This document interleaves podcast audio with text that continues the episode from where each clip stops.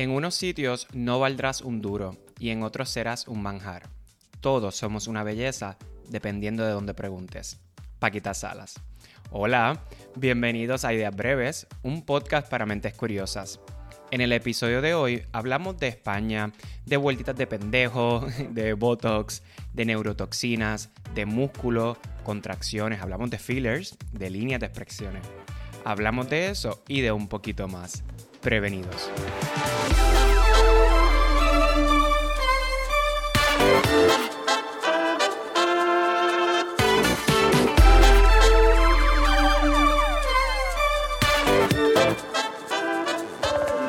Hoy me acompaña el doctor Gilberto Álvarez, mi amigo, mi cómplice, mi dermatólogo y una de las mejores cosas que Nueva York me regaló. Bienvenido Gilberto, ¿cómo estás? Hola Ángel, Ángela, y gracias, gracias por esas palabras. Realmente me gusta lo de cómplice sobre todo.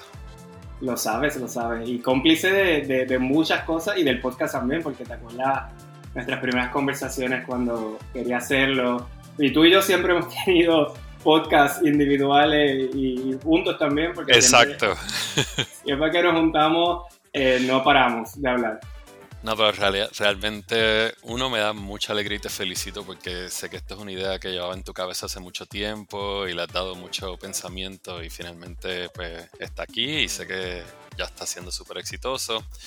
Y dos, es importante siempre estar arriesgándose un poquito en la vida, así que te felicito grandemente, gracias por invitarme y vamos para adelante. Muy bien, muchas gracias a ti por estar aquí. Y para las personas que no te conocen, obviamente siempre me gusta empezar con quién es el invitado, así quién es Gilberto. Bueno, pues qué te digo, sencillamente Gilberto es un, hombre puertorriqueño que vive en la ciudad de Nueva York hace ya casi 10 años. Eh, nací, me crié en Puerto Rico eh, y me encontré en el camino con la oportunidad de irme un ratito a los Estados Unidos y ese ratito ya se han convertido en 12 años. Soy de esas personas que aún piensa que voy a volver, pero pues el tiempo se sigue extendiendo. Eh, laboralmente pues soy dermatólogo y médico como tú dijiste, pero soy muchas otras cosas, me encanta mucho la espiritualidad, me gusta mucho, como tú sabes, la astrología y muchos otros temas que en un futuro tuyo podremos hablar. Así mismo es, tenemos muchos temas que hablar, hoy vamos a hablar de uno en particular, eh, pero vamos a obviamente hacerte otras preguntas, eh, como las preguntas breves que tanto me encantan hacer. Lo primero es, Gilberto, ¿cómo te podemos conseguir en Instagram? Eh, Gilberto Álvarez es el Instagram que uso más. Mi oficina que se llama Downtown Dermatology NYC también tiene una cuenta de Instagram, pero mayormente uso la mía personal. Perfecto. ¿Por qué estudiaste dermatología? Pues mira Ángel, tengo que decirte que desde chiquito siempre supe que iba a ser médico. O sea, tuve esa suerte o esa dicha o esa fortuna eh, de que siempre lo supe fácil como desde que tenía 10 años. Sin embargo, entré a la escuela de medicina no estaba 100% claro lo que quería hacer y me gustaba mucho la gastroenterología. Así que empecé, hice mm. medicina interna, que, que es una residencia que hace falta hacer primero para hacer gastroenterología. Y en mi segundo año de medicina interna por obligación tienes que hacer dermatología y durante esa rotación, que yo pensé que iba a ser fácil, me iba para la playa temprano y iba a ser como un descansito, pues terminé enamorándome de la dermatología. Obviamente nunca me fui temprano, nunca fui a la playa, pero, pero cogí un curso nuevo en mi vida y la realidad es que para muchas personas en aquella época pues fue chocante porque eran como que ya todo el mundo sabía que yo iba a ser gastroenterólogo, eso era como eso era lo que estaba en mi destino y de repente encontré algo que me fascinaba y tengo que decir que pues una vez más me sentí muy afortunado de encontrar algo en lo que, que a mí me apasiona, que yo decía antes, si yo pensaba que antes me gustaba lo que estaba haciendo, encontré algo de lo cual iba enamorado todos los días, así que pues obviamente terminé medicina interna porque ya estaba a mitad de camino y Después pues, hice dermatología, hice una segunda residencia y aquí estamos, casi ya 12 años más tarde. Wow, ¿y te sigue gustando? Me sigue encantando. Obviamente hay unas cosillas que son más quizás a nivel administrativo y recursos humanos que Pues no me fascinan, pero como la dermatología como campo médico me fascina, me encanta y, y me encanta que me encante mi trabajo, si eso me lo permite el público. Exacto. Qué bien. Y mencionaste que eres puertorriqueño, vives en Nueva York, acá eres vecino. Exacto. Y te pregunto, ¿qué aprecias de Puerto Rico más ahora que vives acá? Que quizás cuando vivías allí no, quizás allí no apreciabas tanto. Bueno, definitivamente la humedad y el calor en el invierno. Cuán Claro. accesible está la playa o un charquito para en cualquier momento ir a mojarse. Eh, la comida de mi madre. Y tengo que decir que, que en Puerto Rico creo que los apreciaba, pero ha sido un aprecio aún más grande. Tengo una familia que llamo amigos, a quienes amo y adoro, y pues obviamente la distancia creo que hace que uno aprecie más eso, aunque creo que los apreciaba muchísimo mientras estaba allí, pero desgraciadamente pues no nos vemos tanto, pero eso ha hecho que la amistad quizás pues tenga una fuerza más grande y aprecio esas amistades que conservo a pesar de 12 años acá. Sí, totalmente de acuerdo. Yo fuera de, obviamente, la gente, que es lo más que, que aprecio y extraño, y la playa, son las dos cosas que más, punto. Pero fuera de esas dos, que yo creo que son las cosas tradicionales, a mí algo bien interesante es el viejo San Juan. Nunca pensé que iba a Wow. apreciar el viejo San Juan, más ahora que vivo acá. Cuando yo vivía allí era como, claro, iba, pero era como un poco... Como whatever. Sí, como que pereza, que si el estacionamiento, que si las cuestas, que si esto, que Claro, lo claro. otro. Y ahora cada vez que voy tengo que dar una vueltita por Viejo San Juan. Yo te tengo que decir que yo siempre he sido un gran aficionado del viejo San Juan, así que yo vivía, tenía la, tenía la fortuna de vivir en el condado, así que iba mucho, todo el- de hecho, yo casi puedo decirte que Ujú. si no iba semanal, iba cada otra semana. Hubo una época de mi vida donde no todos los días, pero por lo menos semanal, sino dos veces a la semana, me iba con una sillita de playa a la grama del morro y me sentaba a ver el sol caer allí con un vinito, con un pana mío. Y era como esta actividad que hacíamos random, nos sentamos literalmente los dos en una cita de playa en la grama del viejo San Juan, mirando como hacia Cataño, viendo el sol caer en- hacia el oeste, que me encantaba y actually debería decir que extraño eso muchísimo también y lo visualizo. A veces cuando te dicen ve a tu lugar, a tu happy place en las meditaciones, muchas veces Ajá, sí, sí, me sí. imagino allí sentado en la grama del morro, mirando el sol caer, que, que es algo que obviamente no puedo hacer ya y no cuando voy a Puerto Rico usualmente pues no hay el tiempo, pero te- estoy de acuerdo contigo que siempre que voy me gusta darme la vueltita por el viejo San Juan, la, la famosa vueltita del pendejo, como le decíamos en mi casa, de ir por Exacto. La buena. Claro. toda la Ashford, coger el puente, subir y bajar. Esa, yo, mi mamá me dice, ¿de, ¿en serio? Yo, sí, vamos de nuevo. Otra vez, otra vez, la vueltita del pendejo, me encanta. Si tuvieras la oportunidad de vivir, o mejor dicho, si tienes que vivir fuera y no puede ser Estados Unidos y Puerto Sí, Rico. porque estoy vivo. Exacto, exacto, sí, sí, sí. Si tienes que vivir fuera de, de, de Puerto Rico y de Estados Unidos, ¿qué país escogerías? España y en Madrid, lo más seguro, Barcelona como segunda opción. Sin duda alguna. De hecho, me encantaría mudarme ya, si pudiese. Eh, unas cuestiones más de trabajo, que pues es un poco más difícil, pero feliz me mudaría ya, También. sin Eso pensarlo. es de las igual, es de las tantas cosas que tenemos en común. Nos vamos para Sí. España pronto, eso, eso va. Y declarado que nos encontramos en Madrid más rápido de lo que pensamos. De hecho, y esto no va en el tema, pero hace poco estuve en Asturias y estoy enamorado de Asturias ahora, así que eso es otra conversación para otro día. Vamos para allá. Sí. Claro, y que a Ramón, mi esposo, le va a encantar escuchar esto porque él es de Asturias, que es del norte de España. Exacto, por eso lo tiré por ahí, porque yo sabía que... ya tú sabes que a él le encanta eh, que lo mencionemos, así que ya va a estar celebrando cuando escuche esto. Eh, hablando de un poco de, de- de nostalgia y de Puerto Rico, hoy día, ¿tienes algún día festivo favorito? Y si lo tienes, ¿por qué? Wow, un día favorito. Tío, la realidad es que tengo que decir una vez más que mi, mi, mi, día festivo favorito es la Navidad y siempre la paso en Puerto Rico. Tengo la fortuna de poder irme y sigue siendo mi favorito. Creo que no hay ningún lugar en el mundo para celebrar la Navidad mejor que en Puerto Rico. Obvio, tengo un bias bien grande, no he estado en todos los lugares del mundo para poder decir eso, pero me tomo la libertad de decir que no hay nada como pasar las navidades en Puerto Rico y la fiesta y el ánimo de las personas donde quiera que uno va y que te, ¿sabes cómo es que te invitan a casa a esta persona? Vente y hay una fiesta y tú no conoces a nadie, pero ahí te invitan, o es la fiesta del trabajo de otras personas, eso aquí no se da tanto en adición de que tú sabes que aquí ya llega enero 1 y saca y se murió toda la Navidad, es como que es como si no pasara nada, ¿sabes? Que es como un golpe fuerte para nosotros que estamos acostumbrados a esa Navidad tan extensa. Así que en ese sentido, tengo que decir que eso. En adición, que tú sabes, esto es tema para otro día, pues he aprendido mucho sobre lo que algunas personas llamarían las festividades judías y algunas de ellas se han convertido en parte de mi vida ahora y las disfruto mucho creo que esto es un tema para otra conversación, no me voy a meter mucho ahí, pero, pero tengo que decir que son parte de algo que no tenía en Puerto Rico, que ahora hago aquí mucho. Qué bien, por eso mismo lo preguntaba.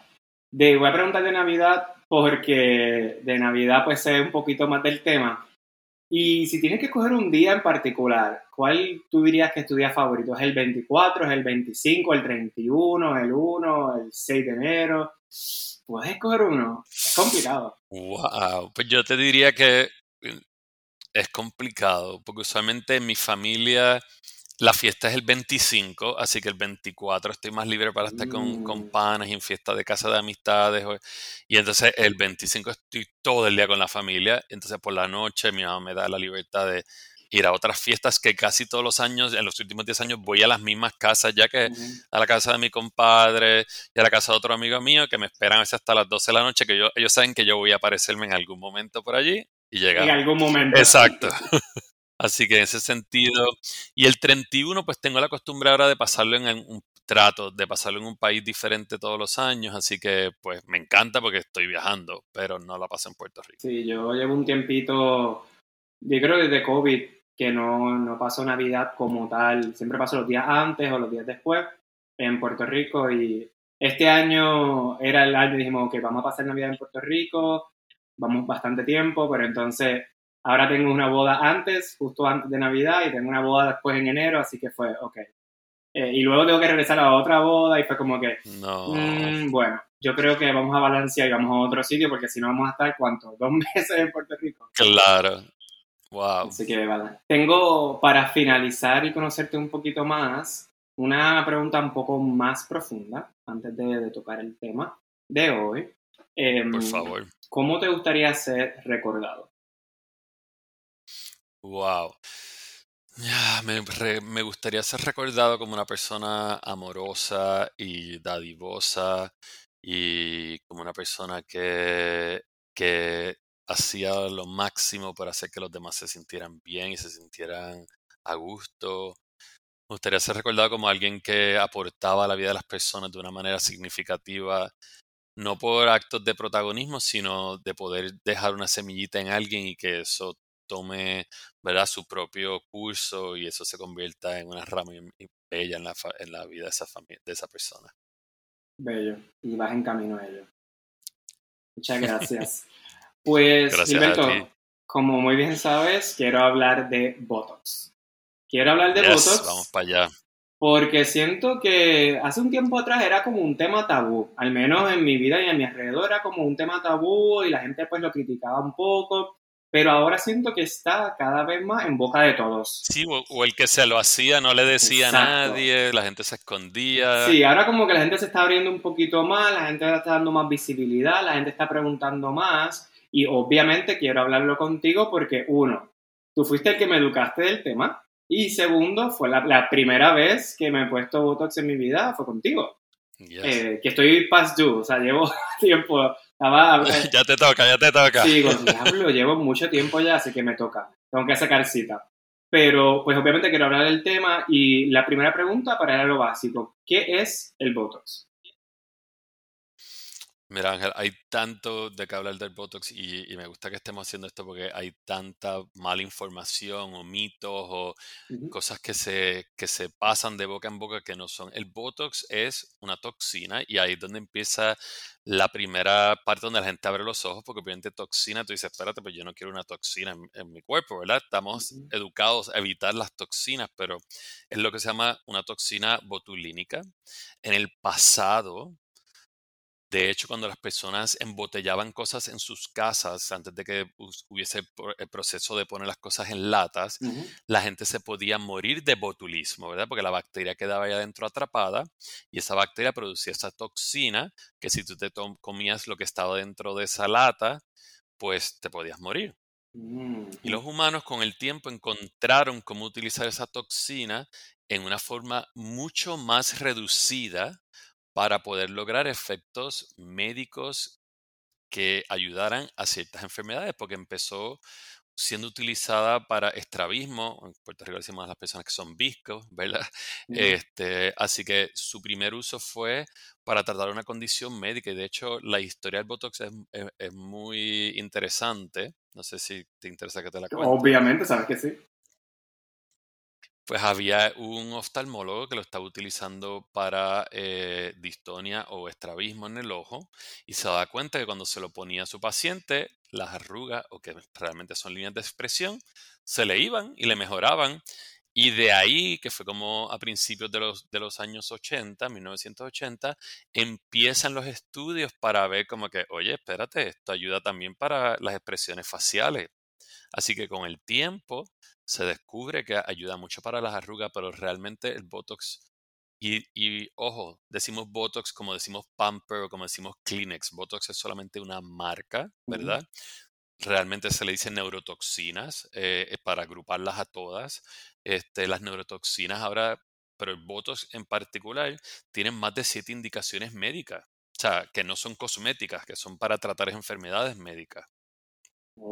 Así que Oh. en ese sentido se ha utilizado por mucho tiempo, sobre todo para estrabismo, distonia, personas con parálisis. Como ustedes saben, quizás ahora se usa para los dolores de cabeza de migraña, se utiliza para las personas que sudan demasiado en la parte axilar o en las palmas o en las plantas, se utiliza para disfagia, para las personas que no pueden tragar bien porque tienen espasmos esofagiales. Bueno, un sinnúmero de indicaciones médicas, o sea que para una enfermedad médica, no para algo cosmético. Ok. ¿Y qué hace exactamente esa toxina? Pues, tremenda pregunta, ¿verdad? La toxina va donde se une, ¿verdad? El nervio con el músculo, que es la unión neuromuscular, ¿verdad? No, como quizás la mayoría de las personas saben, los nervios disparan y ese disparar se comunican con el músculo para que el músculo cree una contracción. Pues esta toxina se para en el lugar donde la señal que viene del sistema nervioso activa el músculo y al estar bloqueando ese, ese espacio, el sistema nervioso no le puede informar al músculo que se contraiga. Y por lo tanto el músculo se relaja o se hace flácido, ¿verdad? No tiene tono, no, no está contraído en ese sentido. Y por eso es que se usa tanto una distonia es cuando los músculos están muy contraídos, cuando las personas tienen parálisis, ¿verdad? Este, que ese músculo está ahí tenso, pues tú le pones Botox o una neurotoxina y ese músculo empieza a soltar y esas personas entonces pueden hacer terapia física más fácilmente la mayoría de, por ejemplo, de los dolores de cabezas son por tensión, ¿verdad? Porque el músculo de, de la cabeza está demasiado contraído, así que tú le pones eso, y entonces el músculo se libera, liberando esa presión. Ok. Y hay varias marcas de neurotoxina, o sea que Botox es solamente una marca. Hay varias. Una marca, exacto. Está D-Sport, ¿verdad? Está Xiaomi y está Jeuveau. Esas son las cuatro marcas en los Estados Unidos. En Europa y en Asia hay otras marcas también que pues, no vienen al caso porque no vivimos allí, pero, pero esas son las cuatro marcas más, más reconocidas por el FDA en los Estados Unidos. Ok. ¿Y cuánto dura la neurotoxina en el cuerpo? Me gusta. Pues usualmente duran entre 3 a 4 meses, sobre todo acuérdate, cuando estamos hablando para razones cosméticas, ¿verdad? En otras áreas a veces pueden durar un poco más, sobre todo hay personas que lo usamos para, para parar el sudor y a veces le pueden sacar hasta cinco meses, eh, pero lo común es de tres a cuatro meses. Exacto. Ok, pues ya me queda claro lo que es, eh, lo que hace y hablaste un poquito de, que se utiliza tanto para eh, situaciones médicas como la parte estética. Vamos a enfocarnos un poquito ahora en la parte médica. En la parte médica es como yo llegué a donde tienes que descubrir un día hablando contigo que me podía poner Botox en las axilas para que no me salieran pancakes. Pancakes eh, le llamamos nosotros a, a esa marca en la, en la, camisa de sudor y que yo no tenía un problema craso, pero sí mm, era un problema para mí porque dependiendo del clima yo tenía que saber escoger qué camisa me podía poner. Si era un clima, por ejemplo, en Puerto Rico y tenía una fiesta y sé que no iba a haber aire acondicionado, que iba a sudar mucho, pues tenía que estar consciente porque por más que utilizara eh, antitranspirante, el pancake iba a salir pequeño, dependiendo de... Venía, eso era asegurado. Podía ser pequeño o más grande, eso dependía del día, pero lo tenía. Y cuando descubrí que realmente me podía poner, eh, ¿cómo es la neurotoxina en la axila? Fue como, ¿what? Eh, y esa parte yo no lo sabía porque yo era de los que pensaba que el Botox era solamente para la parte estética, que eran para las arrugas, yo era lo que pensaba, pero si todos vamos a envejecer, ¿para que voy a gastar dinero en eso? Y yo estaba un poco reacio. Entonces, en la parte de las axilas eh, me queda muy claro, probablemente eh, lo, lo, he utilizado y yo lo he recomendado y siempre lo digo que o sea, fue de las mejores cosas que, que, he hecho y que descubrí eh, estando en Nueva York y estando contigo. ¿Qué otras razones médicas eh, son las más comunes. Mencionaste la migraña y lo pregunto más bien por eso, porque yo creo que es lo más que yo he escuchado, pero no sabía todas las otras razones médicas que mencionaste. ¿Cuál es la más popular? Sí, pues se utiliza también. Digo, yo, yo te diría que empezó a utilizarse mayormente para el estrabismo, ¿verdad? El estrabismo es el ojo vago o visco, ¿verdad? Cuando el ojito se mete hacia adentro, pues ese músculo está jalando el ojo hacia más hacia un lado, así que le ponen ahí una gotita de botox y eso hace que suelte y el ojo vuelva a regresar al, al medio, ¿no? Eh, y ahí fue donde empezó en el uso oftalmológico de problemas también de esas, personas que a veces le tiemblan mucho los párpados, pues se puede utilizar también para parar ese, ese twitching que le dicen las personas. Se usa mucho para, para la las parálisis, ¿verdad? Personas que han tenido strokes también o que han tenido este, problemas de contracción muscular para ayudar a soltar eso. Las personas, por ejemplo, con tortícolis, aunque la tortícolis puede ser aguda y se puede resolver de otras maneras, meaning que no dura para siempre, pero se puede utilizar para soltar ese músculo un poco, ¿verdad? Para que la persona pueda, las personas con distonias cervicales, ¿verdad? Que, que tienen la cabeza más por un lado o algo así, también se pueden utilizar, se utiliza mucho para eso. Ahora se está utilizando también para las personas que no pueden tragar porque tienen el esófago muy contraído. Se puede inyectar ahí para soltar un poco ese, ese esófago. De hecho, me viene a la mente ahora, se utiliza también para vejigas hiperactivas, esas personas que no pueden contener el orín. A veces, si las pastillas fallan, se puede utilizar para, o sea, tienes que ser con un urólogo y ya usan, tienen que, porque tienes que entrar por la uretra hacia la vejiga y mm. ponen ciertos puntitos para que la vejiga no esté tan contraída y no te orines encima, o sea, no tengas un accidente. Pero volviendo a lo del sudor, que tú decías, lo más común o lo que tú has experimentado es que se utiliza para las axilas. Pero algunas personas lo utilizan en el área genital. Hay personas que en la ingle, ¿verdad? Sudan mucho y les causa muchas infecciones de hongos o, por levadura. Se pueden poner un poquito en esa área. Eso no está FDA indicado, lo cual significa que tu plan médico posiblemente no lo va a cubrir, pero se puede utilizar. Hay personas que lo usan en el pecho, que sudan mucho. O sea, hay, áreas, hay personas que no, su hiperhidrosis o su sudor excesivo no es en las axilas. Hay personas que lo tienen en las palmas y lo usamos en las palmas de las manos. Desgraciadamente es doloroso porque imagínate, son casi 50 pinchazos en cada palma, pero si tú tienes las manos mojadas todo el tiempo, créeme que estas personas claro, lo pues, les ayuda muchísimo. Y estas personas viven con una vergüenza increíble porque en este mundo nos saludamos, tú le das la mano y tú lo ves que ellos casi nunca le quieren dar la mano a nadie porque están literalmente mojados, o sea, le, le goterean las manos. Así que en ese sentido, pues causa mucho, mucha vergüenza, mucha distracción social, a veces no quieren ir a trabajar, ¿verdad? Así que los ayuda muchísimo a poder controlar eso. Que mucho he aprendido hoy, me encanta. Y la parte estética, creo que es la parte más común, eh, que es para eliminar o reducir las líneas de expresión. ¿Hay alguna otra razón por la cual se usa a nivel estético? Mira, pues hay, hay, hay muchas cositas por allá afuera que muchas personas lo están medio utilizando para otras cosas. Por ejemplo, hay algunas personas que lo usan con, con microneedling, ¿verdad? Con las microagujas y ponen el botox por encima una vez que han hecho las microagujas porque entienden que ayuda a reducir el tamaño de los poros. Yo personalmente no estoy muy convencido que haga tantísimo, tantísimo efecto de esa manera. Eh, pero se utiliza, se utiliza con microagujas, un poquito de Botox para reducir el tamaño de los poros. Se utiliza a veces también eh, para para personas que tienen la cara muy roja. Yo tampoco he visto mucho que ayude tanto para eso, pero, pero se utiliza. Se utiliza para subir las cejas también un poco. Eh, de hecho, hay, muchas cosas. Se utiliza en el mentón para las personas que tienen el mentón a veces bien apretado. No sé cómo explicarlo de otra manera, pero esas personas que tienen ese mentón así como subido, tú lo puedes poner para que el mentón baje un poco.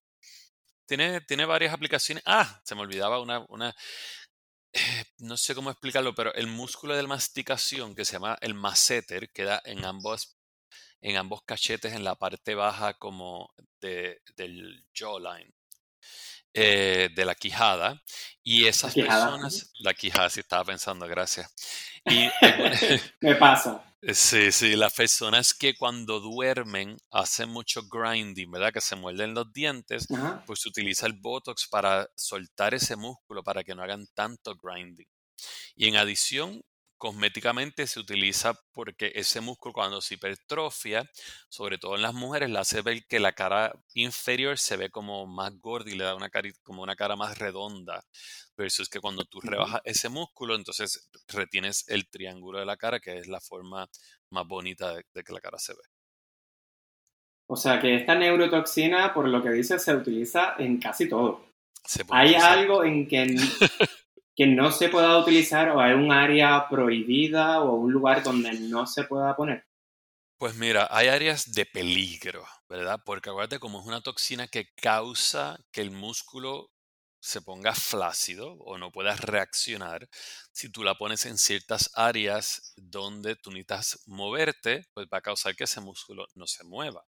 Por ejemplo, en los músculos, usualmente la parte inferior de la cara, es una área donde se le dice a las personas que solamente le pongan Botox profesionales que sepan bien, porque te puede dar que se te cae la boca de un lado, ¿verdad? Si te lo pones el incorrecto, entonces la boca se cae así y te puedes babiar, se empieza a babiar las personas, así que hay que tener mucho cuidado donde lo colocas, porque si tocas un músculo que sí necesitas, por ejemplo, el músculo que mantiene la boca cerrada o, la, o el ángulo de la boca derecho, pues entonces te puede caer un lado y vas por ahí así como, como tuerto casi. por fuera. Exacto.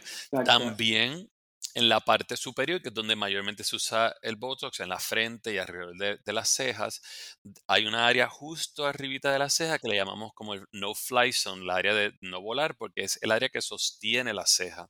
Y si tú lo pones en esa área, entonces la ceja puede caer. También hay que tener cuidado porque a veces si se coloca muy cerca del párpado, puede causar también tosis, que significa caída del párpado. Entonces esas personas andan por ahí que no pueden casi abrir el ojo.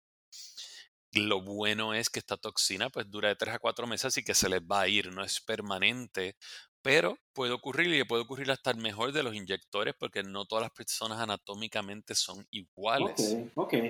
Hay algo... Así que en ese sentido hay que saber. Sí, hay que saber. Eh, ok, que me gustó esa, esa parte de la zona de peligro. Eh, que hay que saber bien. La zona de peligro. Hay algo que por lo menos acá... También...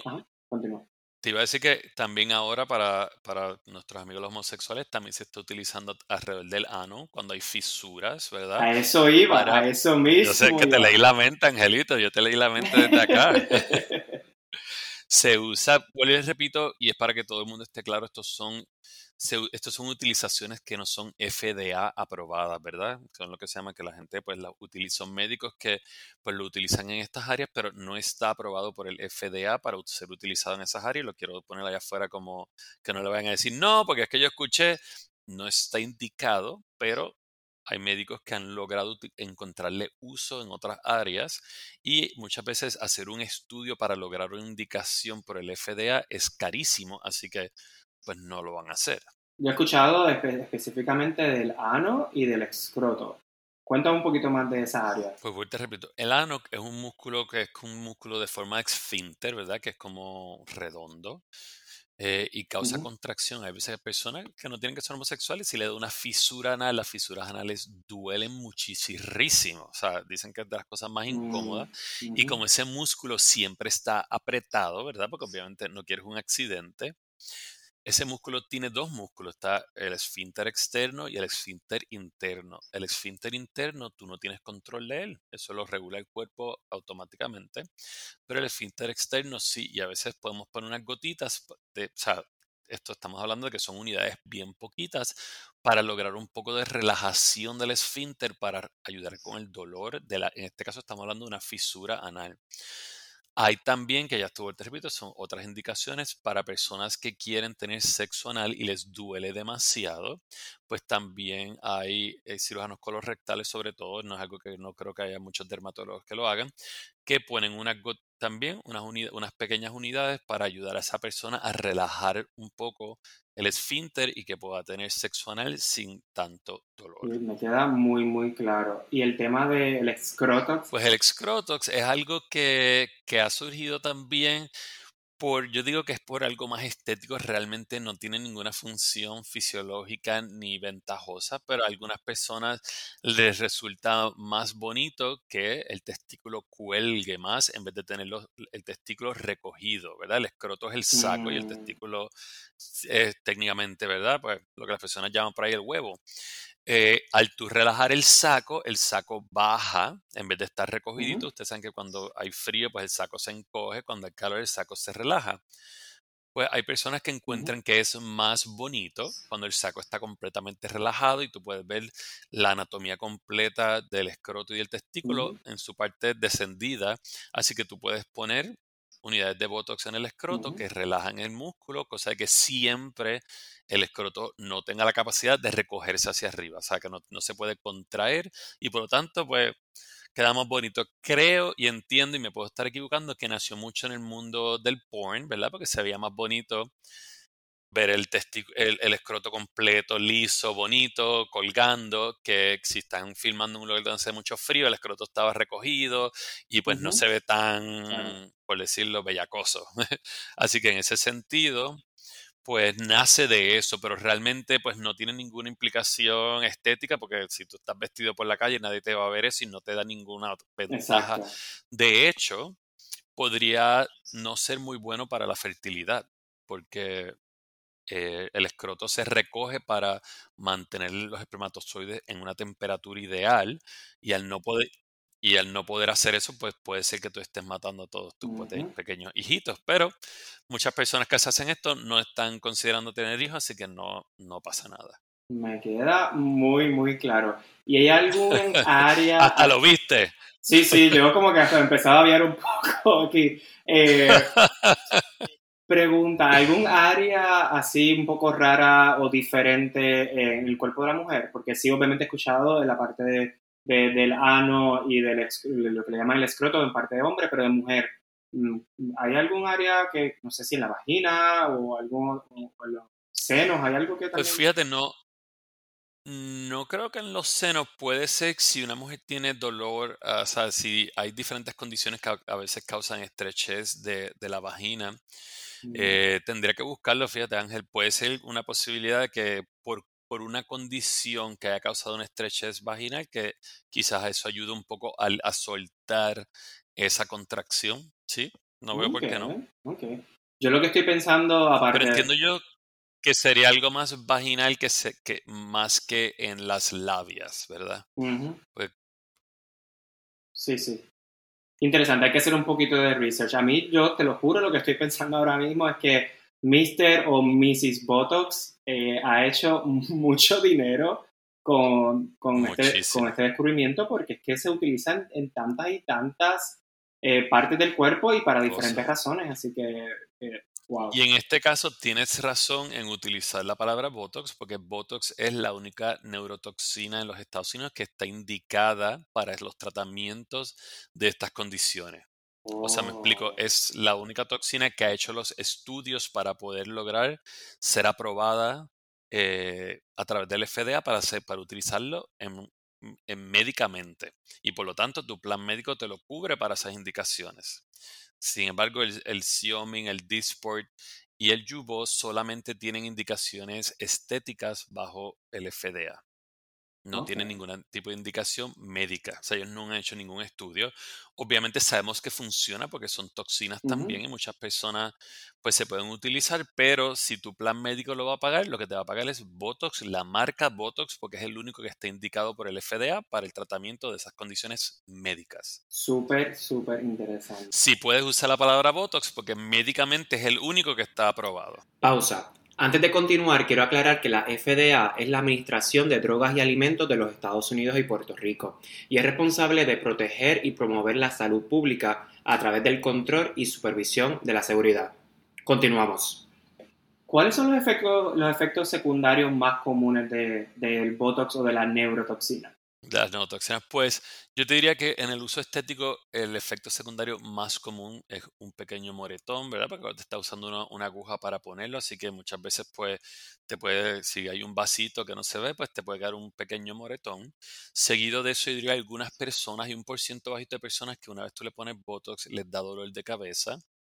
Se entiende que puede ser personas que padecen, que, que, ya están tensos y al sentir como las agujas en la cara, eso puede causarles más tensión y por lo tanto les da dolor de cabeza. Hay algunas personas que, que, lo saben, que cuando se ponen les va a dar dolor de cabeza y pues se, se trata, se toman su Tilenol o se toman algo para que los ayude.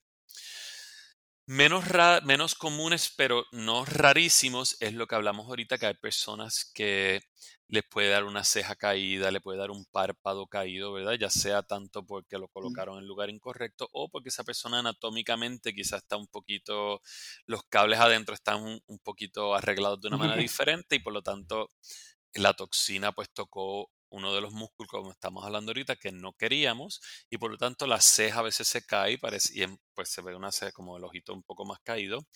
Cuando se cae la ceja no es tan malo que cuando se cae el párpado, ¿verdad? Porque cuando se cae el párpado entonces se te hace difícil ver, porque es como si no pudieras abrir el ojo. Eh, así que eso, eso es, está escrito, ¿verdad? Y puede pasarle a cualquiera. Es algo que siempre a los pacientes, chances are que no te va a pasar, pero eh, siempre es una posibilidad.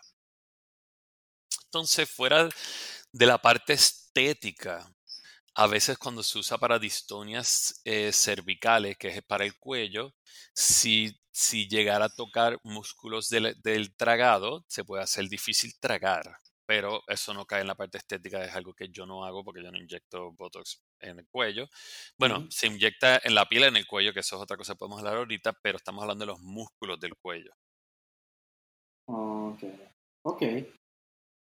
Eh, pregunta, ¿cuáles son los mitos o conceptos incorrectos que tienes que aclarar a los pacientes constantemente? Yo diría que el número uno, bueno, hay, los primeros dos que voy a decir se pelean. El número uno es como que, ah, es que si me lo hago, entonces me tengo que seguir haciendo toda la vida. Eso es como el más común. Ah, es que no quiero empezar todavía porque es que si no, tengo que para siempre seguir haciéndolo. Y le digo, mi gente, eso no es cierto. Tú te lo puedes hacer hoy, si no te lo quieres hacer en 20 años, pues te lo haces en 20 años después y no pasa nada. Algo que es importante entender. Hay diferentes tipos de arrugas y por eso desde el principio tú y yo hemos estado utilizando líneas de expresión, ¿verdad? Como las de la frente. Aquí en Estados Unidos, no sé si en Puerto Rico y en otros lugares de Latinoamérica ha llegado, pero las líneas de entremedio de las cejas se le llaman el 11, los the 11 le dicen aquí, porque son dos, usualmente dos líneas aquí en el entremedio de la ceja. esos, esas, esa línea de expresión que se forma entre las cejas se forma por cada vez que uno mueve las cejas hacia adentro, ¿verdad? Cuando uno está usualmente o pensando mucho que hace esto, o si te molesta el sol, también uno tiende a como cerrar los ojos y a, apretar el entrecejo. También cuando estás como pensando o, si tienes coraje, mientras más tú muevas esos músculos, mayor o más profundo con el tiempo esas líneas de expresión se hacen. Y la aplicación más común es como un río que pasa y forma un cañón, ¿verdad? Y va dragando y va dragando y el, y el fondo del río se va haciendo más profundo y más profundo con los años y décadas y siglos. Igual a través de nuestra vida, mientras más nosotros movemos esos músculos, más profundas y más visibles hacen esas líneas de expresión, ¿verdad? No tienen que ver con bueno, el sol lo podría acelerar, pero no son como las arrugas que salen más abajo en los cachetes, que usualmente son más relacionadas a exposición del sol. Este, estas líneas son más por la expresión que uno hace. De hecho, Ángel, la línea se forma perpendicular al movimiento del músculo. Para que la gente me entienda, ¿verdad? Las cejas se mueven hacia adentro y hacia afuera, por lo tanto las líneas se forman hacia arriba y hacia abajo. Arriba y hacia abajo. Las cejas se mueven hacia arriba y hacia abajo, por lo tanto, las líneas en la frente son horizontales porque son perpendiculares al movimiento del músculo. Yo sé que hay muchos en sus casas tratando de ver, espérate, ¿cómo es eso? Pero sí, si se miran en el espejo, cuando suban las cejas, ¿verdad? Que las, cejas se mueven hacia arriba, van a ver que forman líneas horizontales, que son perpendiculares al movimiento. Igual cuando traten de cerrar el entrecejo, se forman las líneas que son, ¿verdad? Verticales porque son perpendiculares a ese movimiento. Yo sé que te gustó esto, me encanta, que, lo sabes ver mi cara. Me encantó, me encantó.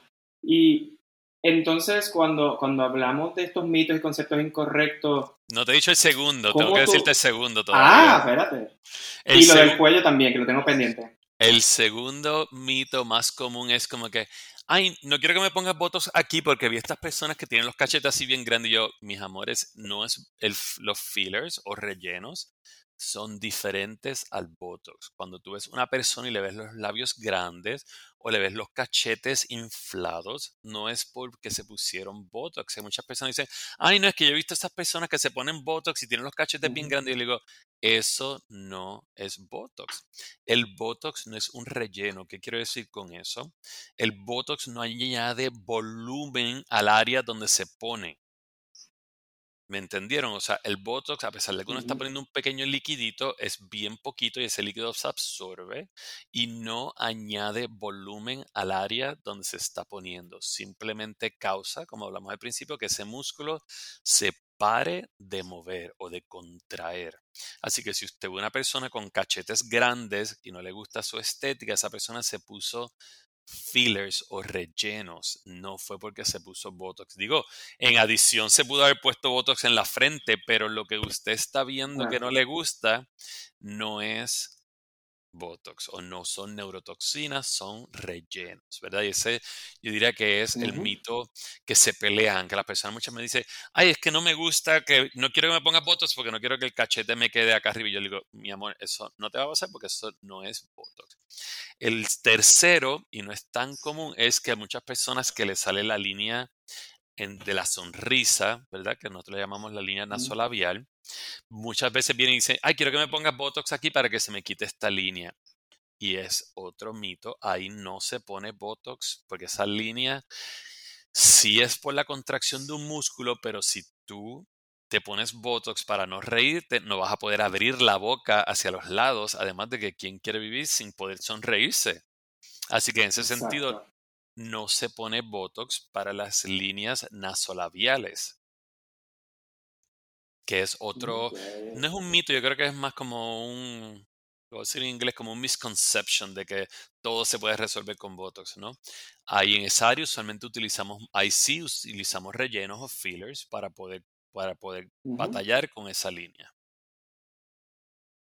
Me queda súper mega claro y sigo añadiendo preguntas pero no quiero olvidar ahorita rescatar lo que había mencionado sobre el botox en el cuello, en la piel versus el músculo.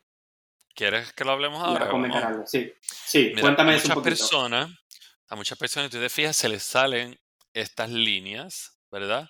En el cuello de tanto tiempo, ¿verdad? De este músculo que llamamos el platisma. Así que ahora, ya se lleva haciendo unos añitos, pero es muy común ponerle Botox en estas bandas que se forman en el cuello. Yo sé que no me están mirando, pero si usted contrae la parte baja del, del, cuello, va a notar las bandas del, del músculo que se llama el platisma, que se ponen un poquito de unidades en el músculo del platisma para liberarlo, para que entonces no se le formen estas líneas que como ves es perpendicular al movimiento del músculo para que a las personas no les salgan esas, esas arrugas del cuello.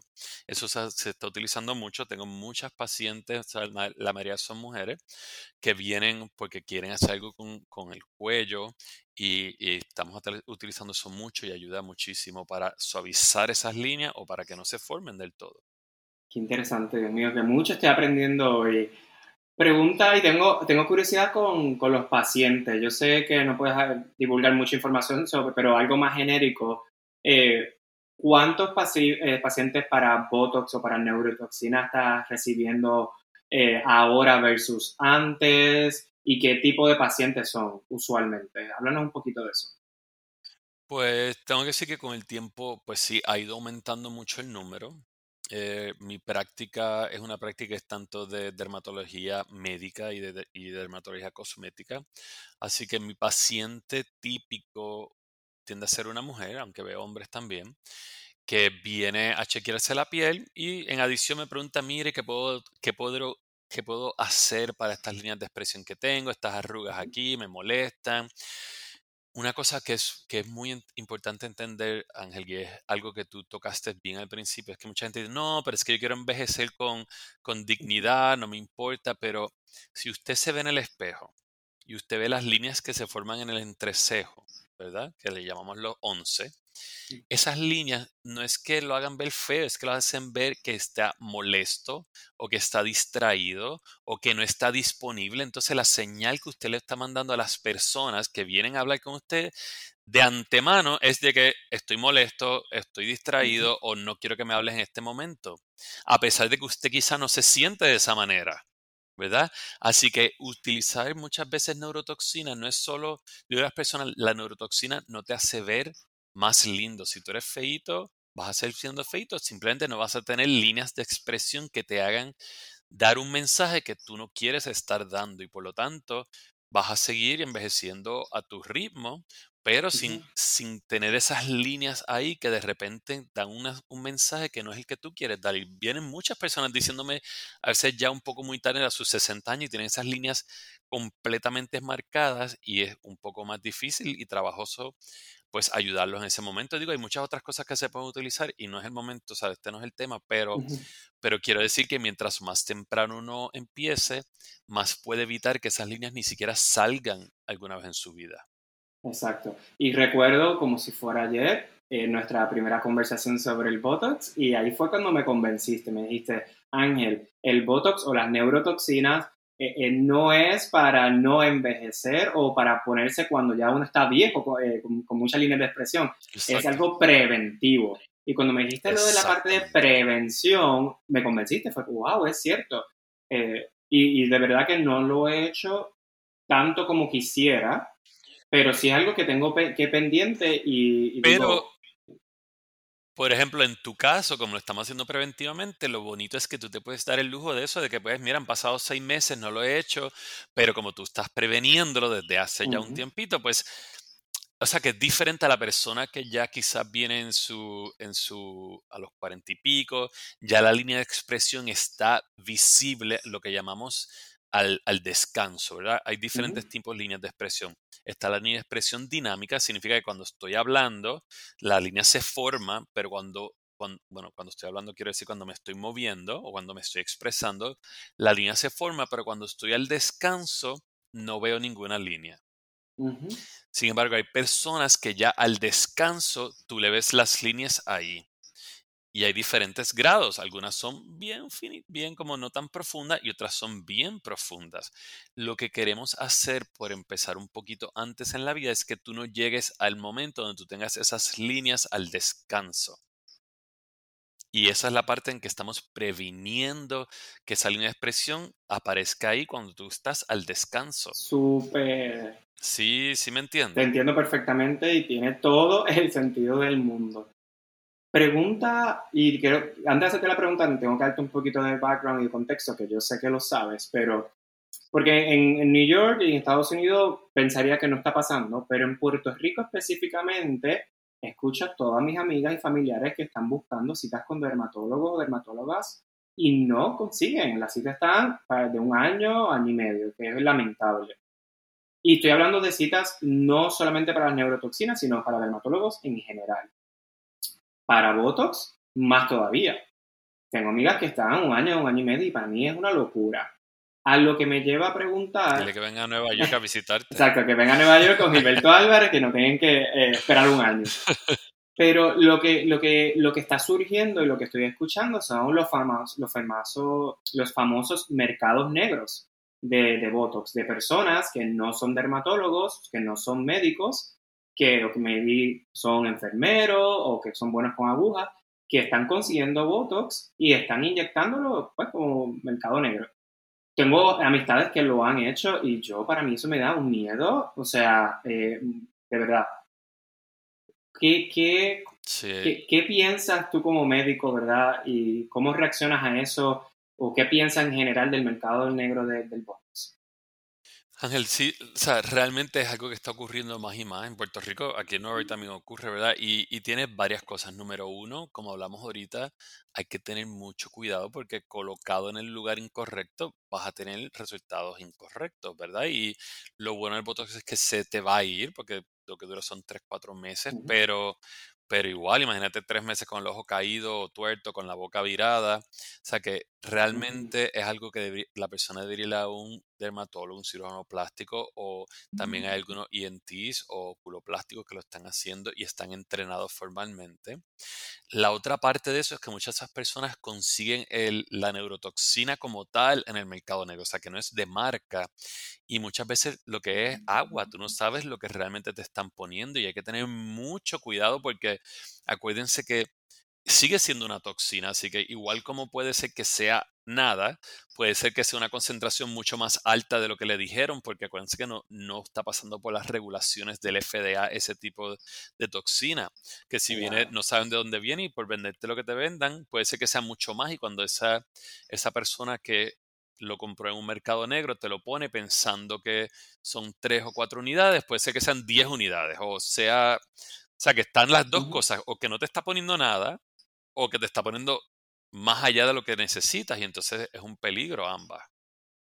Así que hay que tener mucho cuidado. Además de que, obviamente, cuando estamos utilizando agujas y estamos penetrando la piel con agujas, hay un cierto nivel de limpieza y de esterilidad que hay que tener cuando, cuando trabajamos con, con este tipo eh, de instrumentos, porque obviamente también te puede dar una infección y todo este otro tipo de cosas.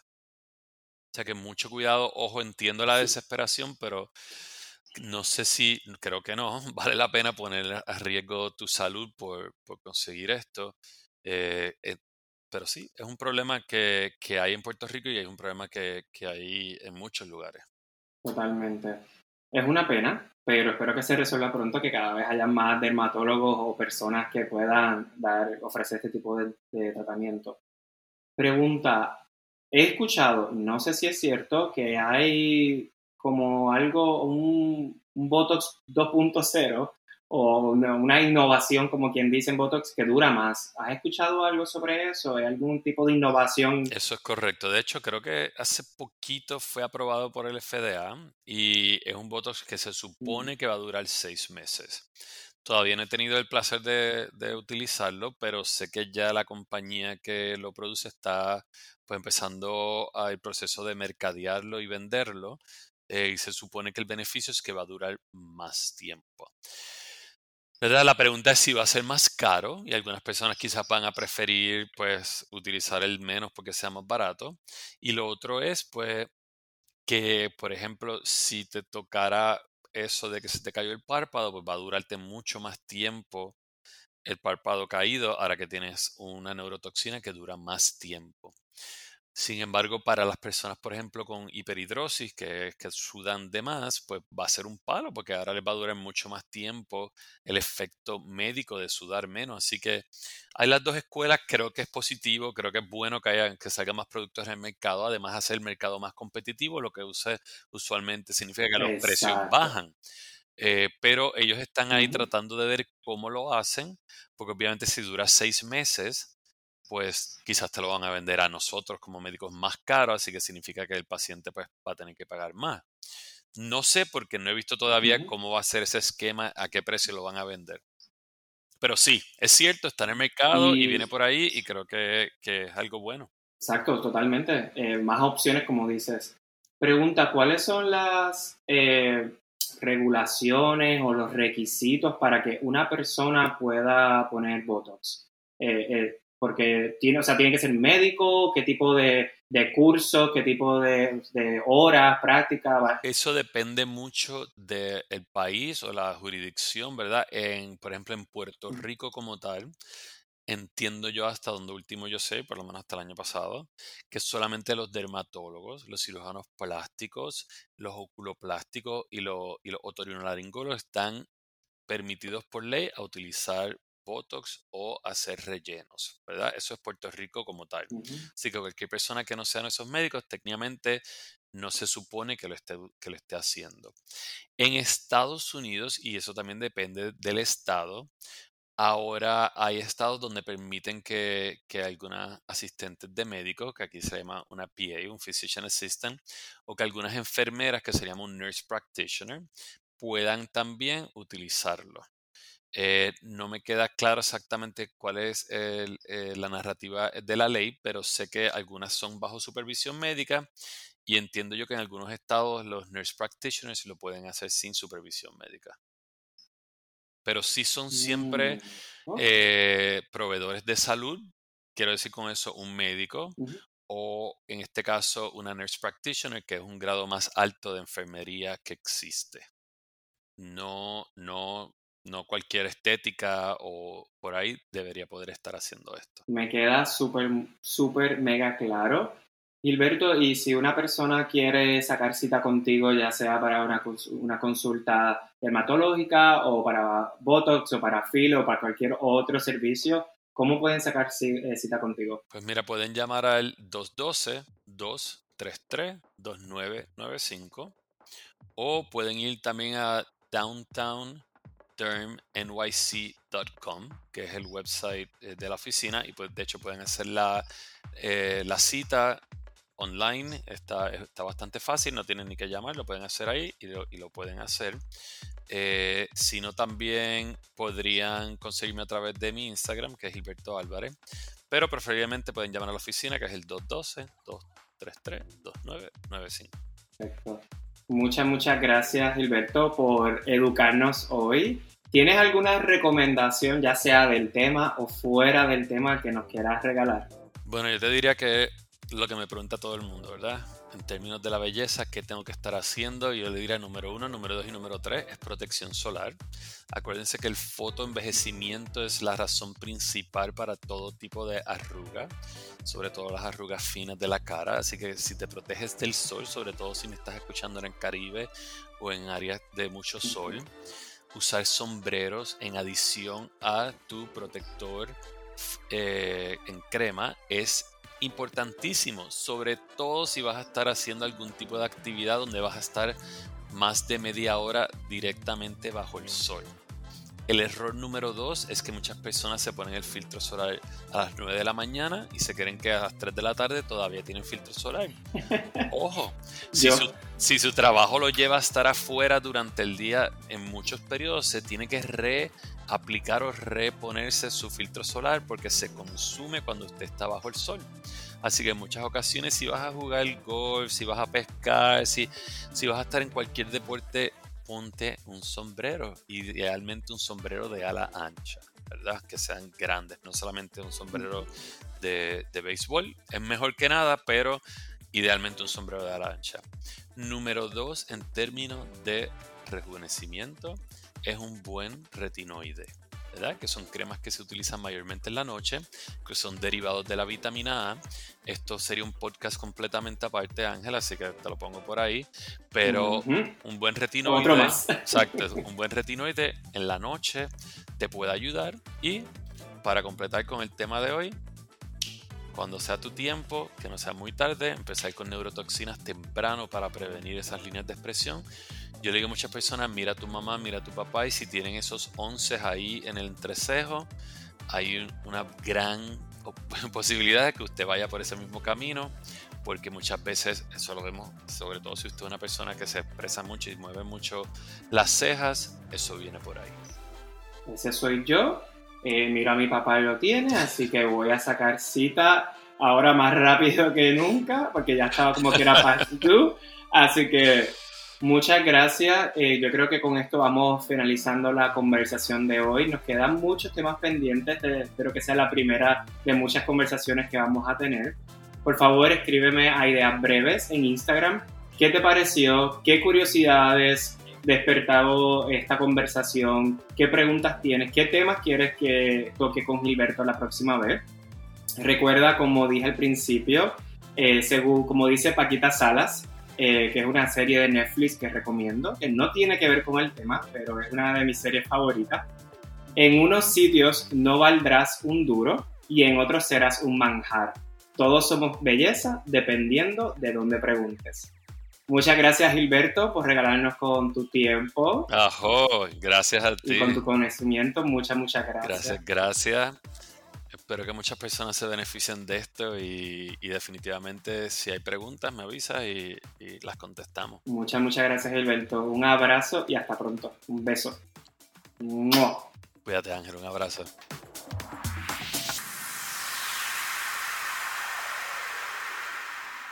¿Qué te pareció?